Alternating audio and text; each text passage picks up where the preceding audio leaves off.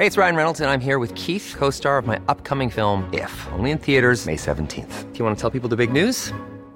All right, I'll do it. Sign up now and you'll get unlimited for $15 a month in six months of Paramount Plus Essential Plan on us. Mintmobile.com slash switch. Upfront payment of $45 equivalent to $15 per month. Unlimited over 40 gigabytes per month. Face lower speeds. Videos at 480p. Active Mint customers by 531.24 get six months of Paramount Plus Essential Plan. Auto renews after six months. Offer ends May 31st, 2024. Separate Paramount Plus registration required. Terms and conditions apply if rated PG.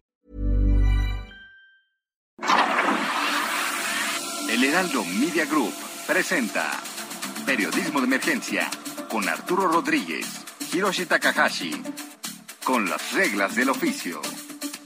Comenzamos.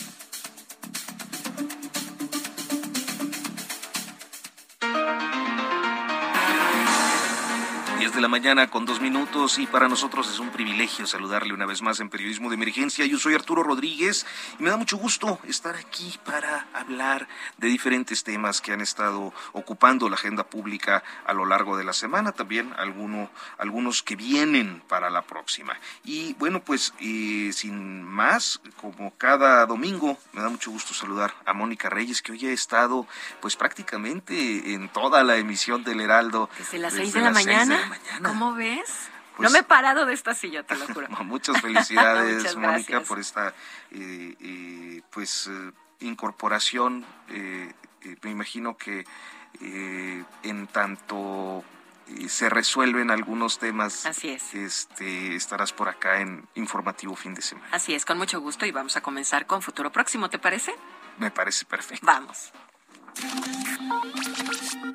Futuro Próximo. Con las reacciones por la detención de Arturo Rueda, director del diario Cambio de Puebla, realizada ayer por acusaciones de lavado de dinero por el orden de 400 millones. El asunto tiene efectos políticos, toda vez que Rueda es socio de Ignacio Mier, el líder de los diputados de Morena, y porque la pesquisa ha surgido del gobierno morenista poblano que encabeza Miguel Barbosa. A Rueda se le acumulan otros dos casos de denuncias por extorsión a políticos, el morenista Alejandro Armenta y el priista Jorge Estefan Chiriac. El lunes se espera la apelación de la Fiscalía General de la República a la decisión del juez Felipe de Jesús Delgadillo Padierna en el caso de los abogados cercanos al exconsejero jurídico Julio Scherer la semana pasada el juez determinó que no existían elementos de prueba suficientes e inclusive hizo llamados de atención severos a la Fiscalía que litiga el asunto en medio de señalamientos por el trasfondo, el trasfondo político y de venganza personal del fiscal Gertz Manero contra el ex consejero jurídico del Ejecutivo.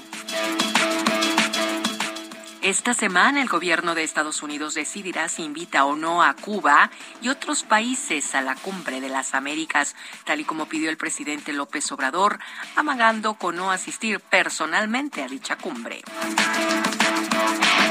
Tres polémicas políticas implementadas por el gobierno de López Obrador se mantendrán en agenda esta semana y la primera de ellas tiene que ver con la aviación, pues se cumple un año de que el país fue degradado de categoría por Estados Unidos. El lunes se espera la visita de una delegación estadounidense para revisar el estado de la aviación.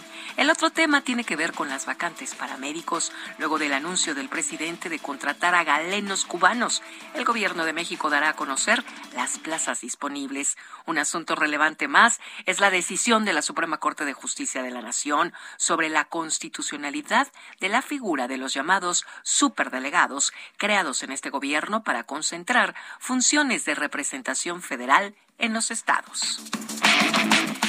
Finalmente, las campañas electorales están en su apogeo en seis estados y a dos semanas de los comicios. Han surgido escándalos de corrupción en al menos cuatro de las entidades. Una de estas, Tamaulipas, donde se desarrolla hasta un proceso de desafuero sobre la prima del presidente López Obrador y diputada de Morena, Úrsula Salazar. Un tema del que hablaremos hoy en Periodismo de Emergencia.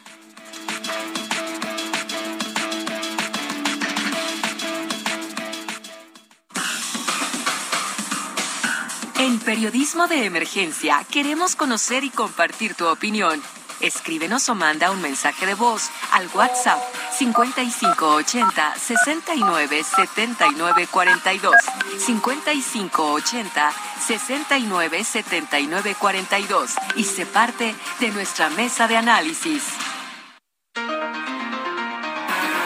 Muchas gracias a Mónica Reyes, que ahora sí ya se va a descansar después de prácticamente cuatro horas eh, frente al micrófono. Y nosotros iniciamos en esta eh, transmisión con una, eh, un tema que, pues bueno, viene ocupando la agenda pública desde hace meses, hace semanas, y que ahora tiene una nueva variante.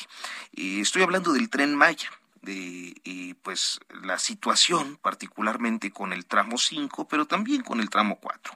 Un juez federal admitió una acción colectiva. ¿Qué es una acción colectiva? Pues una demanda colectiva promovida por la Organización Nacional de Responsabilidad del Estado.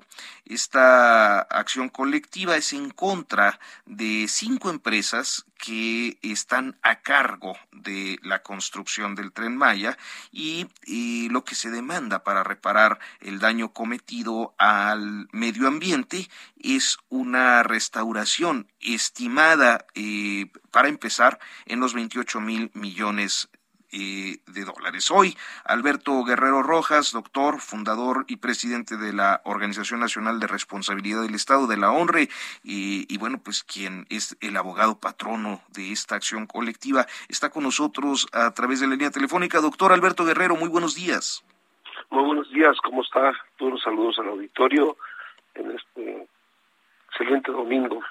Les mando un a todos. Y efectivamente estamos en esta nueva, en esta diversa, ¿no? En esta este, eh, diferente vía para poder defender todos los efectos ecológicos que ha tenido el tren Maya, ¿no? Los impactos ecológicos que ha tenido esta demanda colectiva o estos artículos que nos permiten eh, elaborar acciones colectivas tienen un beneficio pues muy grande que es que una asociación civil autorizada por el Consejo de la Judicatura Federal puede obrar en nombre de terceros ya sea por afectaciones directas pero genéricas o ecológicas. Entonces, por eso estamos involucrando a los responsables directos de estos este, de este ecocidio que se ha generado en Tren Maya. Hemos seleccionado cinco empresas, cinco empresas primarias de un listado de 43 que tenemos, que es Grupo México, una, México Proyectos y Desarrollos, dos, ICA Constructora, tres, cuatro, ICA Constructora de Infraestructura, y Acciona Infraestructura. Esas son las cinco empresas que estamos empezando. ¿eh? Debo aclarar que esta demanda nos da la oportunidad de ampliar esta instancia en contra de cualquier otra persona físico-moral hasta antes que se dicte sentencia. Entonces estamos ya con, inclusive con ese cálculo que mencionas, que se hizo de manera muy responsable, muy responsable, este, para poder reparar y reponer todo el daño ecológico que tiene los efectos de la construcción del Tren Maya. Esta, esta eh, cuantificación y esta acción colectiva, eh, es decir, eh, lo que quiero preguntar es, doctor, ¿cuál es, digamos, cuál es la lata y cómo se llegó a esta cuantificación?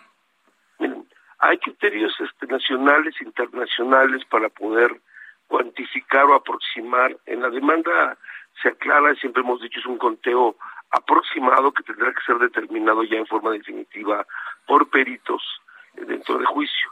Estas, estos protocolos internacionales de restauración tienen unas guías bastante, no sé, bastante delicadas, ¿no? De por qué este, es tan costoso la, este, la restauración o la reposición de una, de un organismo ecológico, ¿no? De una, de este círculo ecológico que, que va, que va desde el agua, plantas, vida silvestre, todo el esquema forestal, todo eso tiene un costo y tiene un nivel de reposición, pues en el tiempo muy, muy, muy largo, ¿no? Muy largo. Imagínense, pues habrá que sembrar los árboles que estaban ahí, restaurar el agua que estaban ahí, restaurar los cauces, la vida silvestre, los animales y vigilar que eso pueda tener futuro, ¿no? Futuro que este hasta en tanto pueda ser ya integrado como un esquema ecológico a ese daño pues se podrá entender por reparado. ¿no? En verdad sí, la afectación ecológica tiene un costo bastante elevado. Por ejemplo, puedo tomar un caso de Miami, tsunami hace 70 años, que cuando empezaron a hacer todos estos muelles y costeras, etcétera, tuvo una, una afectación no de este tamaño, pero similar. En Estados Unidos costó hace 70 años casi 10 mil millones de dólares. Entonces, créanme que no es una cantidad que estamos este, inventando, que está al aire, fue en materia de análisis de muchos este, científicos para poder llegar a este número. Doctor, ¿hay, hay una eh, eh, algún precedente de una acción colectiva como esta?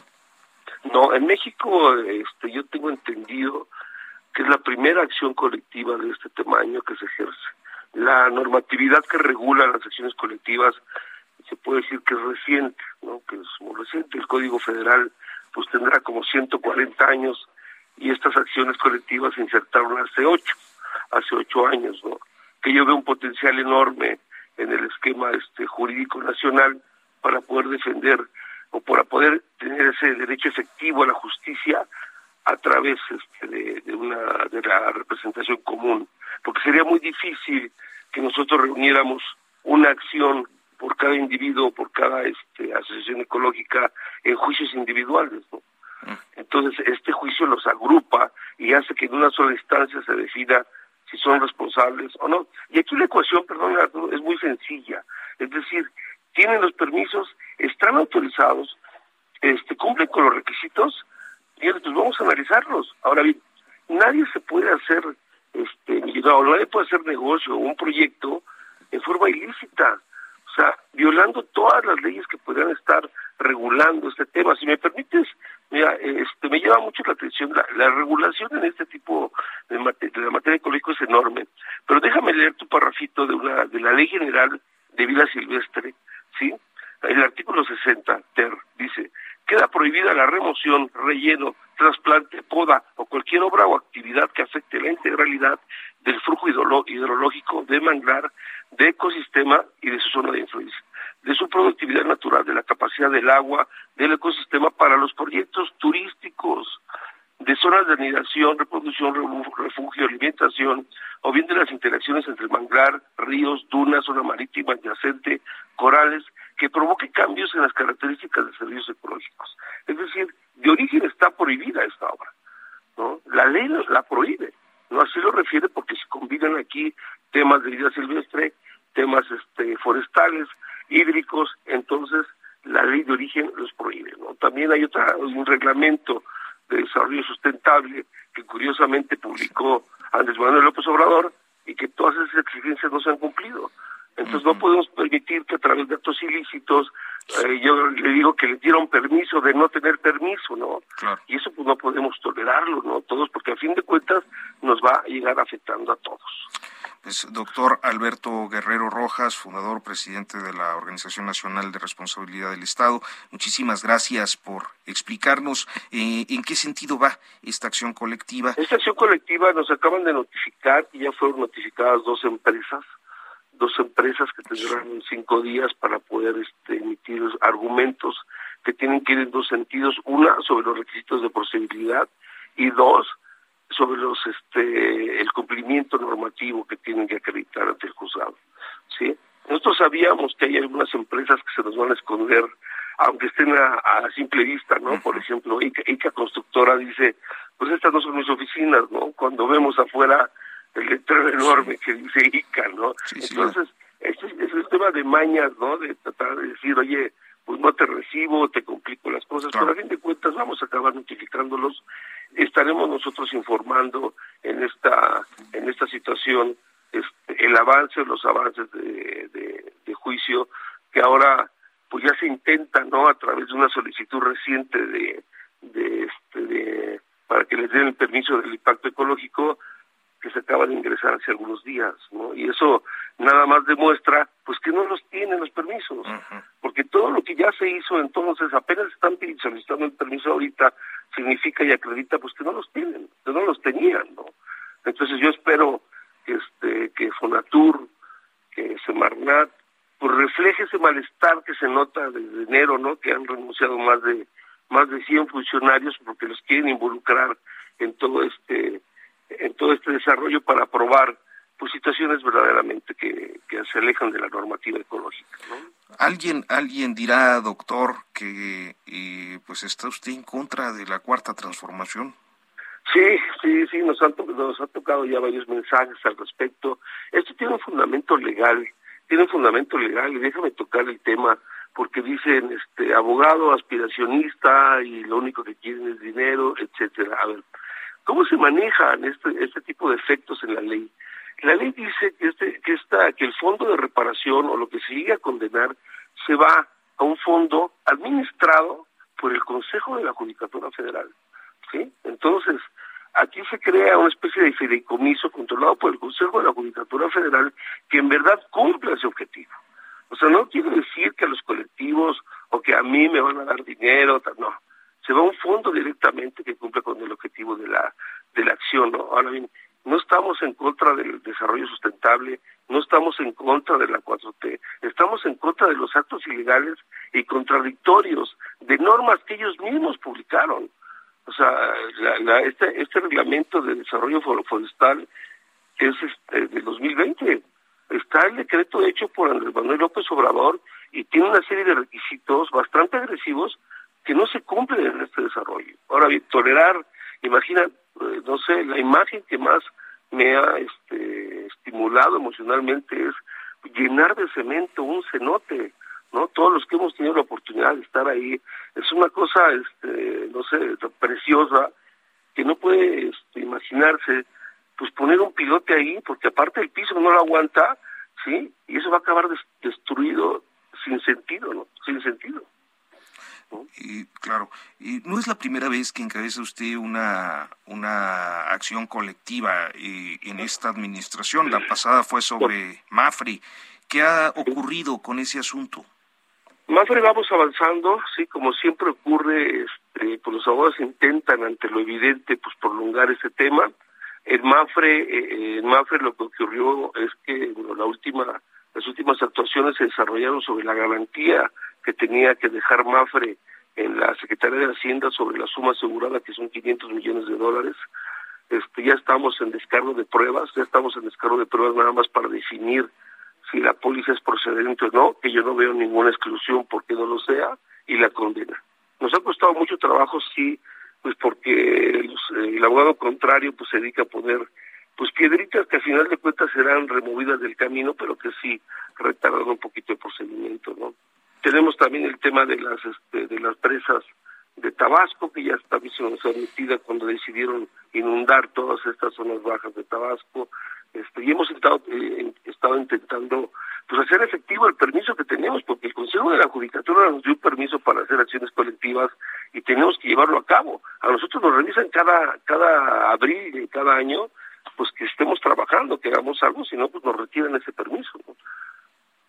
Pues, doctor Alberto Guerrero Rojas, muchísimas gracias por tomarnos hoy la llamada, la comunicación y explicarnos pues estos asuntos que a veces no están tan presentes o no como debieran en la agenda pública. Sí, sí, estamos en un juicio directamente en contra de las empresas. Agradezco mucho el tiempo y perdona que utilice este espacio. Este, nos, me acaban de dar una noticia un poco desagradable. Quiero mandar un saludo a un amigo de Fren Oliver diciéndole que estamos que estamos con él. Perdona que lo haga por este modo, pero sí es un tema un poquito complicado y estaremos nosotros abordando la información, toda la información que tengamos. Vamos a hacer público ya este el dictamen, la solicitud de emisión del dictamen. Este ya estamos analizando la, la firma que hacen de esta solicitud del dictamen de impacto ambiental que firma el biólogo Rafael Villegas eh, Patraca. Este, son seis mil páginas que sin sentido en el en el que concluyen imagina dice al final que sí que si hay modificación e infiltración por suelo por cambio de suelo y dice que no es irrelevante. La modificación por permeabilidad del suelo dice no no existe es irrelevante. O sea un dictamen totalmente bueno, contradictorio pues muchas gracias doctor. Muy buenos días. Hasta pronto. Gracias gracias. Muy buenos días. Periodismo de emergencia. Con las reglas del oficio. Rápidamente le quiero comentar esta situación que sucedió ayer sábado, sábado por la tarde.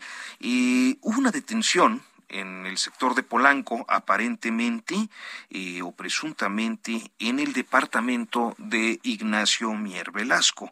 Esta es la información que se dio a conocer ayer por la tarde y la detención fue contra eh, o fue del director eh, del diario Cambio de Puebla, Arturo Rueda. es una detención realizada por agentes de la Fiscalía Poblana que lo acusan de lavado de dinero por eh, alrededor de 400 millones de pesos. ¿Cuál es la relevancia de este asunto?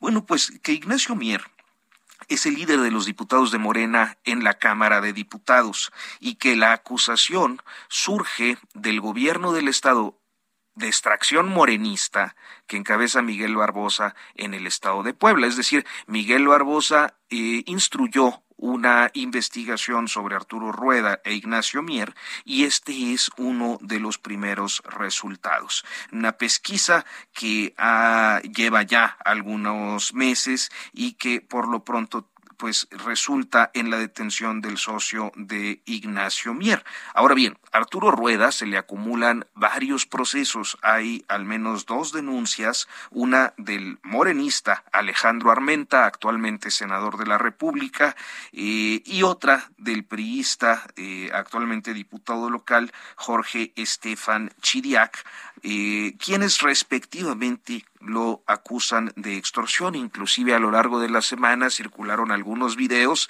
en los que efectivamente Arturo Rueda pues eh, tiene expresiones eh, poco éticas y evidentemente eh, corruptoras del oficio periodístico. En cualquier caso, y más allá de estas condiciones, pues la detención tiene que ver y, creo que este es el trasfondo que no hay que perder de vista, con la sucesión en la gubernatura de Puebla, que ya también se adelantó. Es decir, Ignacio Mier es uno de los aspirantes a suceder a Miguel Barbosa, lo mismo que Alejandro Armenta, el senador de la República. En este fuego cruzado no es posible eh, echarle la culpa a los opositores y llama mucho la atención lo que está pasando con este asunto, pero también con el caso de la Consejería Jurídica, el ex consejero jurídico Julio Scherer,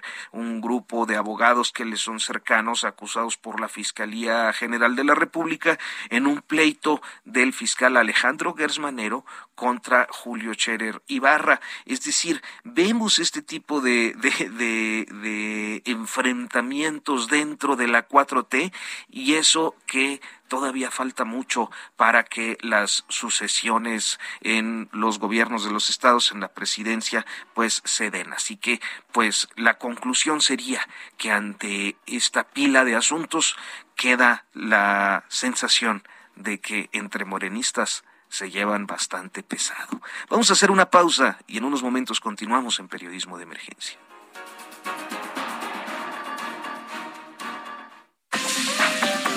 En un momento continuamos. Periodismo de Emergencia. Regresamos con las reglas del oficio.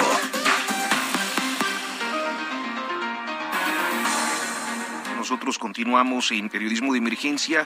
Fíjese que eh, pues estamos ya a dos semanas de los procesos electorales que eh, renovarán las gubernaturas en seis entidades federativas todas, o al menos cuatro de estas, tienen en estos momentos un intenso proceso de guerra sucia o de campaña negra entre candidatos, candidatas a los diferentes cargos de elección popular y sin duda eh, uno de los que más ha llamado la atención es el del estado de Tamaulipas. Tamaulipas vive un proceso electoral, está por renovar la gubernatura y en este proceso electoral eh, pues hay un cruce de acusaciones eh, y de persecución judiciales, lo que se suma pues ahora a una solicitud de desafuero, eh, un proceso de desafuero ante la comisión instructora del Congreso Estatal para eh, pues eh, poder procesar judicialmente a la diputada Úrsula Salazar Mojica. Ella es pues una de las diputadas locales de Morena allá en Tamaulipas y One size fits all seemed like a good idea for clothes. Nice dress. Uh, it's a it's a t-shirt. Until you tried it on. Same goes for your healthcare. That's why United Healthcare offers a variety of flexible, budget friendly coverage for medical, vision, dental, and more. So, whether you're between jobs, coming off a parent's plan, or even missed open enrollment, you can find the plan that fits you best. Find out more about United Healthcare coverage at uh1.com. That's uh1.com. sido ampliamente identificada eh, pues por una relevancia política de origen familiar, es decir, es sobrina del presidente Andrés Manuel López Obrador eh, y bueno, pues el día de hoy eh, me da mucho gusto saludar a la diputada Salazar Mojica. Muy buenos días. Al contrario, Arturo, saludarte y agradecerte también a ti la oportunidad de estar en comunicación con todo tu auditorio. Un placer. Gracias, ha sorprendido, eh, ha llamado mucho la atención este proceso de desafuero. Cuénteme un poco cuándo se origina, dónde se origina eh, los señalamientos o el señalamiento que se le está haciendo, diputada.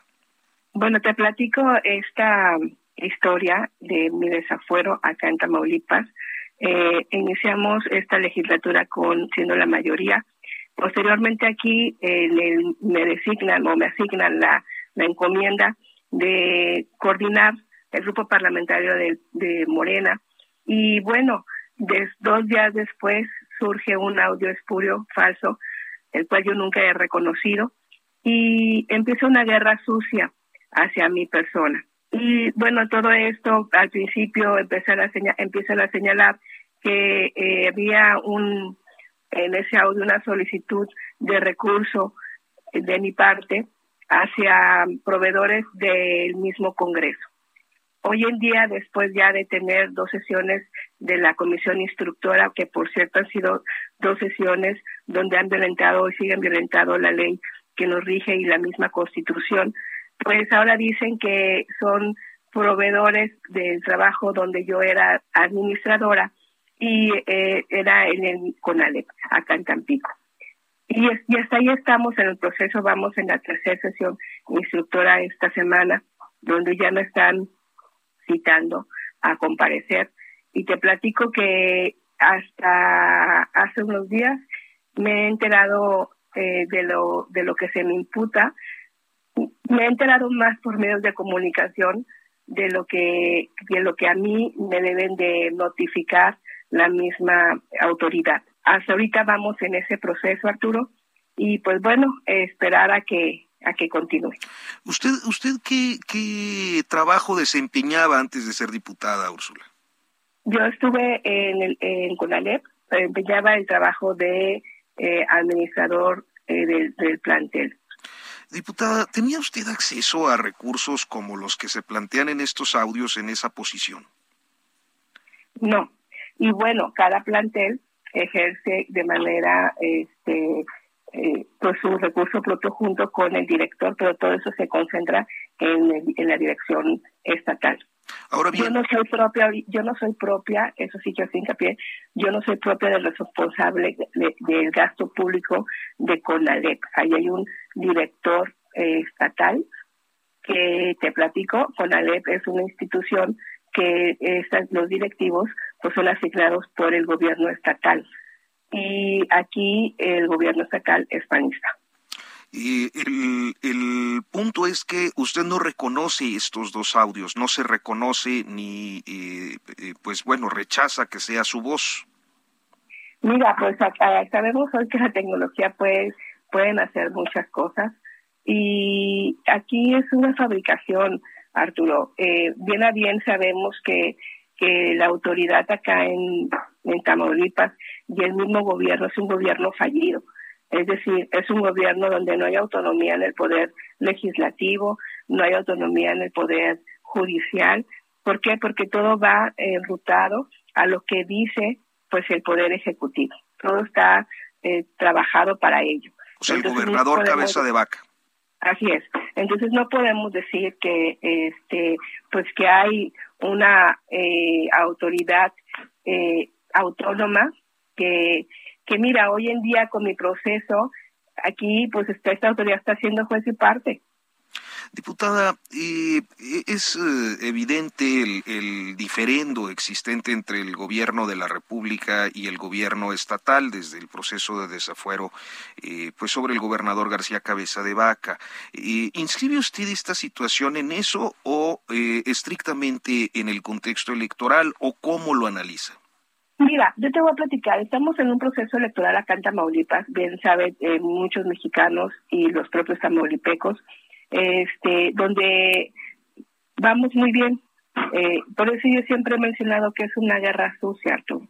¿Por qué? Porque están haciendo actos desesperados, no solamente hacia mi persona, hay, hay también ya eh, pues rumores que hay órdenes de aprehensión hacia alcaldes acá en Tamaulipas, el, el alcalde de Ciudad Victoria, de Nuevo Laredo, la alcaldesa, ha habido aprehensiones de secretarios de sindicato, de, de salud, eh, y bueno, empieza un, un, un hostigamiento y una ruta de ejercer miedo acá en porque están haciendo actos desesperados, ¿verdad? Ellos no quieren perder la continuidad en, en su gobierno. ¿Por qué? Porque ellos no quieren enfrentar la ley. Ellos la ley la hacen a su modo. Ahora bien, pues está el punto, por otra parte, diputada, de eh, su parentesco con el presidente de la República. Es un parentesco que eh, usted ha admitido, ¿no? Lo hemos admitido, pero sin embargo yo siempre he sido muy respetuosa con nuestro presidente. Él tiene un encargo que es muy grande y, y sin embargo yo también tengo el mío yo decidí servir a Tamaulipas en esta legislatura como diputada y ser la voz de Tamaulipas. Y al momento de que yo alzo la voz por Tamaulipas y señalo las fechorías que están haciendo actualmente el gobernador Francisco García Cabeza de Vaca, pues bueno, empieza esta, esta incidencia hacia mi persona. Pues, eh, diputada, ¿qué sigue para usted finalmente? Bueno, ¿qué sigue? Esperar que este proceso eh, continúe Vamos a ver qué, qué más siguen haciendo acá estas autoridades. Fíjate, te platico, esta, esta semana que acaba de terminar, citaron al fiscal de anticorrupción y, y me señaló y dijo que a cada santo le llega su día y dijo que si no, este, yo no me quitaban el, el fuero, pues que él tenía ocho años y que me iba a esperar para que para justiciarme. Y eso es una amenaza muy grande hacia la mujer. Acá tenemos un gobierno fallido y además un gobierno machista, misógeno, misógeno que no quiere que la mujer se desenvuelva en el ámbito político. Pues diputada Úrsula Salazar Mojica, y actualmente en un proceso de desafuero en el estado de Tamaulipas, en este contexto electoral. Yo le agradezco mucho que nos haya tomado la llamada y pues eh, mantendremos la atención en este caso eh, suyo y claro de todo lo que está sucediendo en el estado de Tamaulipas. Muchas gracias, buenos días. Igualmente, te pues bien, interesante lo que sucede en el estado de Tamaulipas y en otros estados. Ayer, precisamente en mi columna del Heraldo de México, eh, hablaba de los diferentes escándalos de corrupción que han surgido y en el caso de, eh, ahí sí relacionado con acciones eh, administrativas, el caso de Aguascalientes con el parque fotovoltaico y una deuda de 28 mil millones para sostenerlo, el caso de Durango con la candidata de Morena, acusada de pues asignarle contratos a las empresas de sus hijos, el caso de la candidata de Quintana Roo, donde se acusa eh, la celebración de contratos cuando fue presidenta municipal eh, eh, con una empresa que es de ella y de su esposo, así por todo el país. Y en el caso de pues Tamaulipas, esta que es una de las situaciones llamativas y que forma parte de todo un escenario que pues llama mucho la atención por el cruce de acusaciones que hay primero entre gobierno del Estado y candidato de Morena por eh, los recursos o los negocios con eh, el empresario Sergio Carmona, quien fue asesinado hace unos meses. y bueno, pues está este asunto de, de la prima de López Obrador y la intromisión ya directa del gobernador Cabeza de Vaca, que ahora sabemos, pues implica una accionar judicial en contra de diferentes actores políticos. Y bueno, el tema electoral nos va a seguir ocupando. Hoy eh, la participación de los funcionarios federales de primer nivel en el gobierno eh, federal, como el secretario de Gobernación, como el canciller eh, Marcelo Ebrard o como la jefa de gobierno Claudia Sheinbaum en eventos proselitistas, pues ha sido objeto de diferentes cuestionamientos de las oposiciones, particularmente el PAN ha interpuesto una serie de quejas ante el Instituto Nacional Electoral pues para que eh, eh, ponga un alto a la situación y sancione las conductas. Está en la línea telefónica el ex consejero del Instituto Nacional Electoral, Marco Antonio Baños, para hablar sobre este asunto con, con nosotros. Gracias por aceptarnos esta conversación, Marco Antonio. Buenos días. Buenos días, Arturo. Te saludo con mucho afecto y, por supuesto, a todo el auditorio. Muchas gracias. Es interesante ver eh, desde su perspectiva si es viable, Marco, y que procedan algunas de estas quejas por actividades proselitistas de servidores públicos federales. Bueno, eh, me parece que sí eh, es probable que bajo ciertas circunstancias procedan algunas quejas que se han presentado, particularmente del Partido Acción Nacional que se quejó de Claudia Sheinbaum, que ha asistido a varios eventos proselitistas, eh, Quintana Roo uno de ellos, hasta donde recuerdo el propio Marcelo Ebrard me parece que también ya estuvo con la candidata de su partido en, en el estado de Quintana Roo, y eh, lo han hecho hasta ahorita en, en domingo. ¿Qué, ¿Qué es lo que ha eh, señalado el Tribunal Electoral? Porque la legislación en el ámbito constitucional y también en la Ley General de Instituciones y Procedimientos Electorales y, por cierto, en la misma Ley de Revocación Federal del Mandato, establecen que los servidores públicos están obligados a administrar con absoluta imparcialidad eh, y sin que eh, tengan ningún tipo de fin eh, electoral los recursos públicos que tienen asignados. Dicho de otra manera, los titulares de las dependencias públicas que ejercen presupuesto lo tienen que ejercer para los programas que están asignados a esas instituciones y no lo pueden usar para fines electorales. Eso dice con toda claridad la Constitución. También dice la Constitución que los servidores públicos no pueden usar los recursos públicos para la promoción de su imagen, de su persona, y también dicen que durante el desahogo de las campañas electorales, este es el caso, las campañas de seis estados que tendrán renovación de gubernatura, no pueden hacer difusión de logros de gobierno. Este es un tema que para Morena ha sido eh, absolutamente complicado, no ha sido fácil para Morena sujetarse a estas disposiciones, al contrario, vimos cómo en las elecciones del 21, luego en la revocación del mandato y ahora pues hay una participación de algunos de los servidores públicos en estos temas.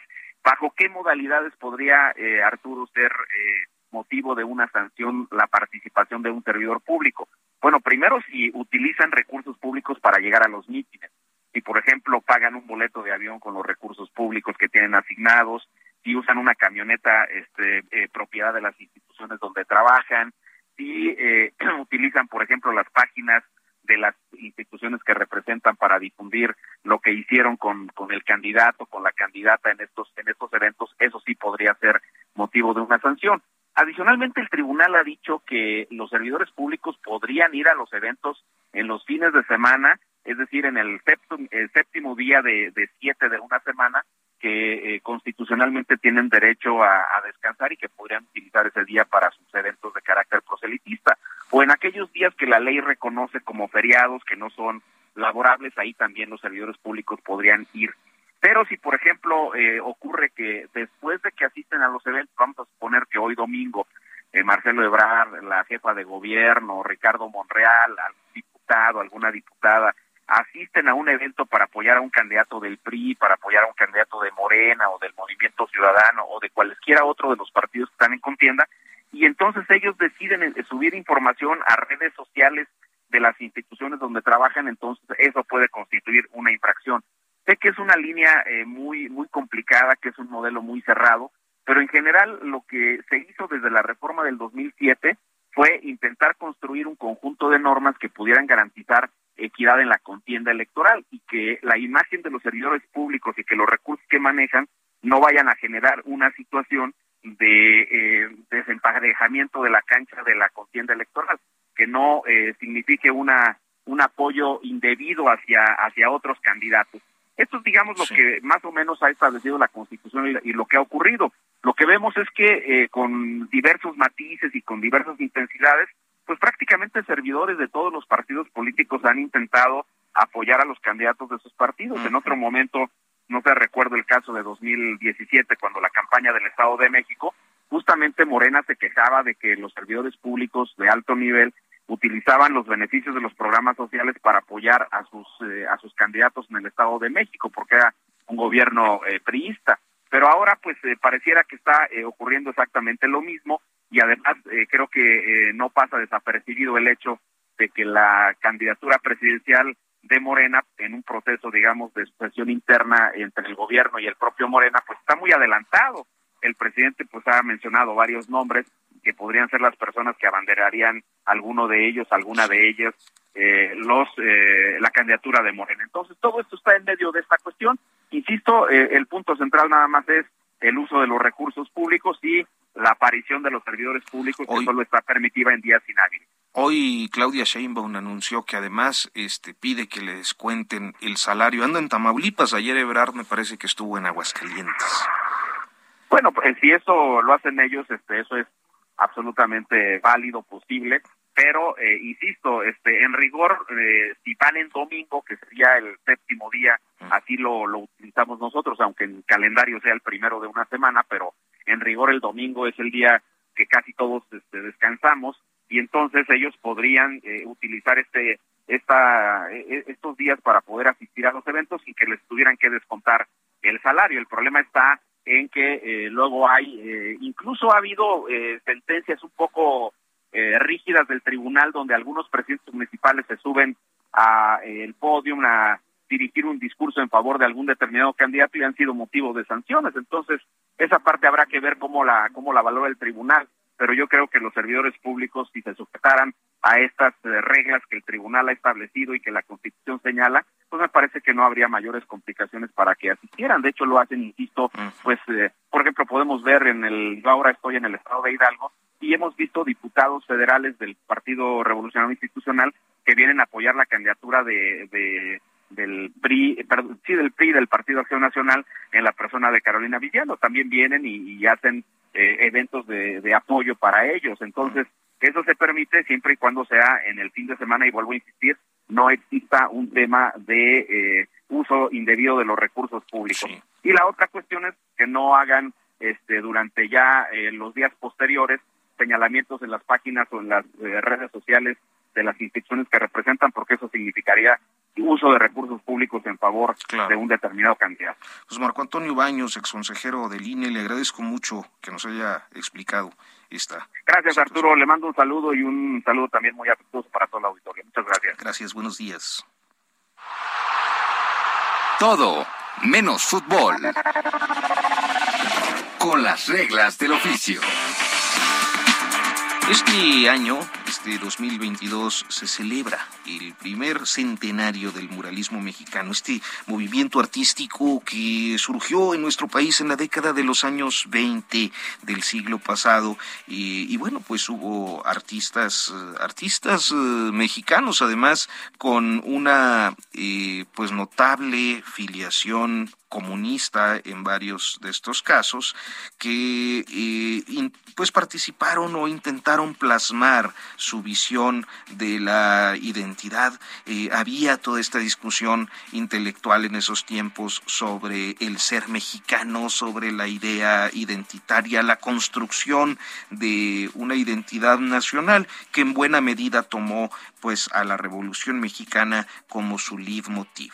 Eh, el día de hoy Está con nosotros Brenda Caro, curadora del Museo de Arte Moderno, para hablar de esto. Le doy eh, pues la más cordial bienvenida a eh, este espacio. Brenda, buenos días.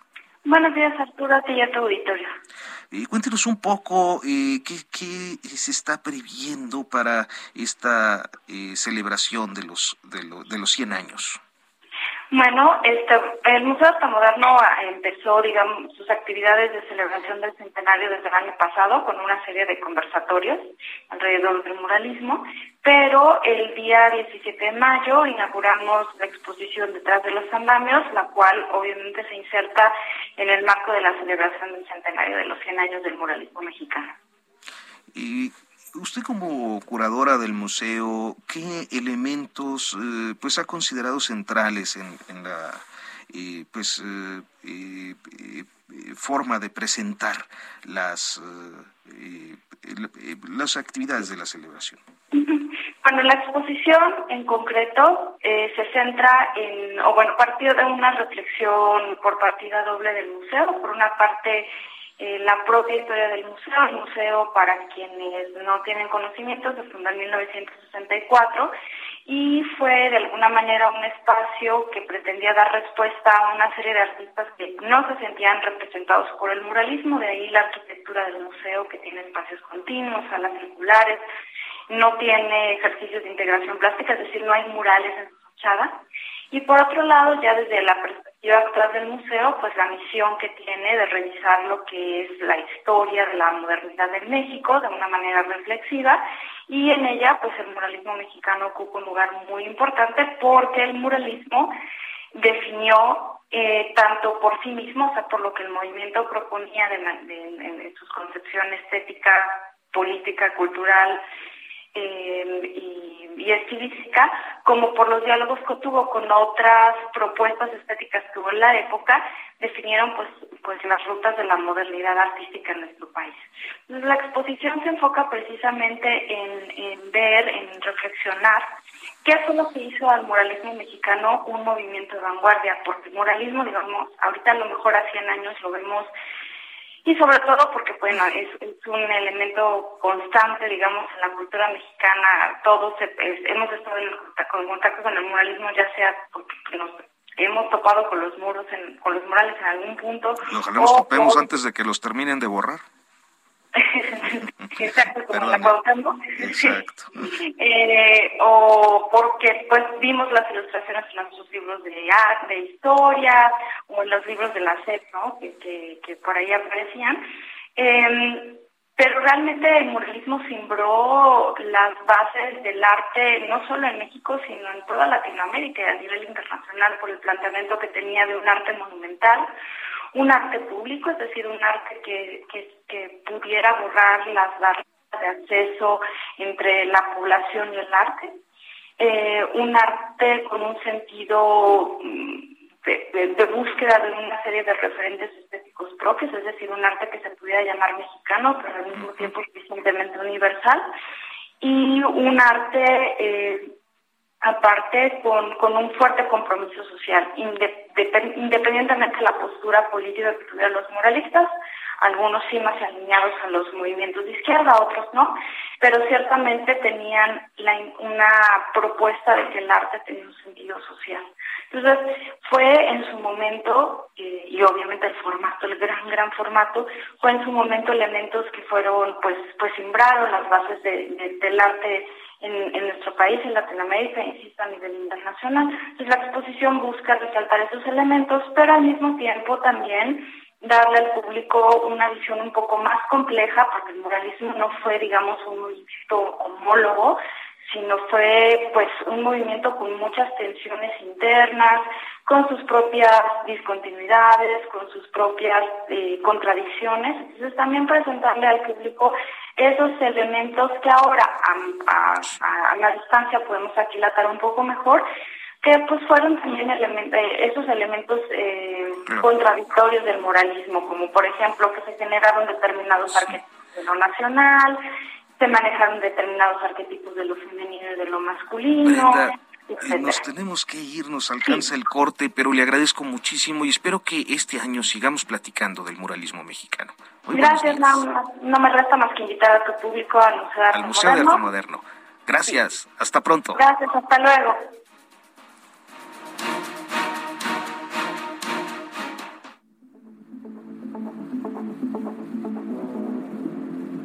Esto fue Periodismo de Emergencia. Con las reglas del oficio. Heraldo Media Group.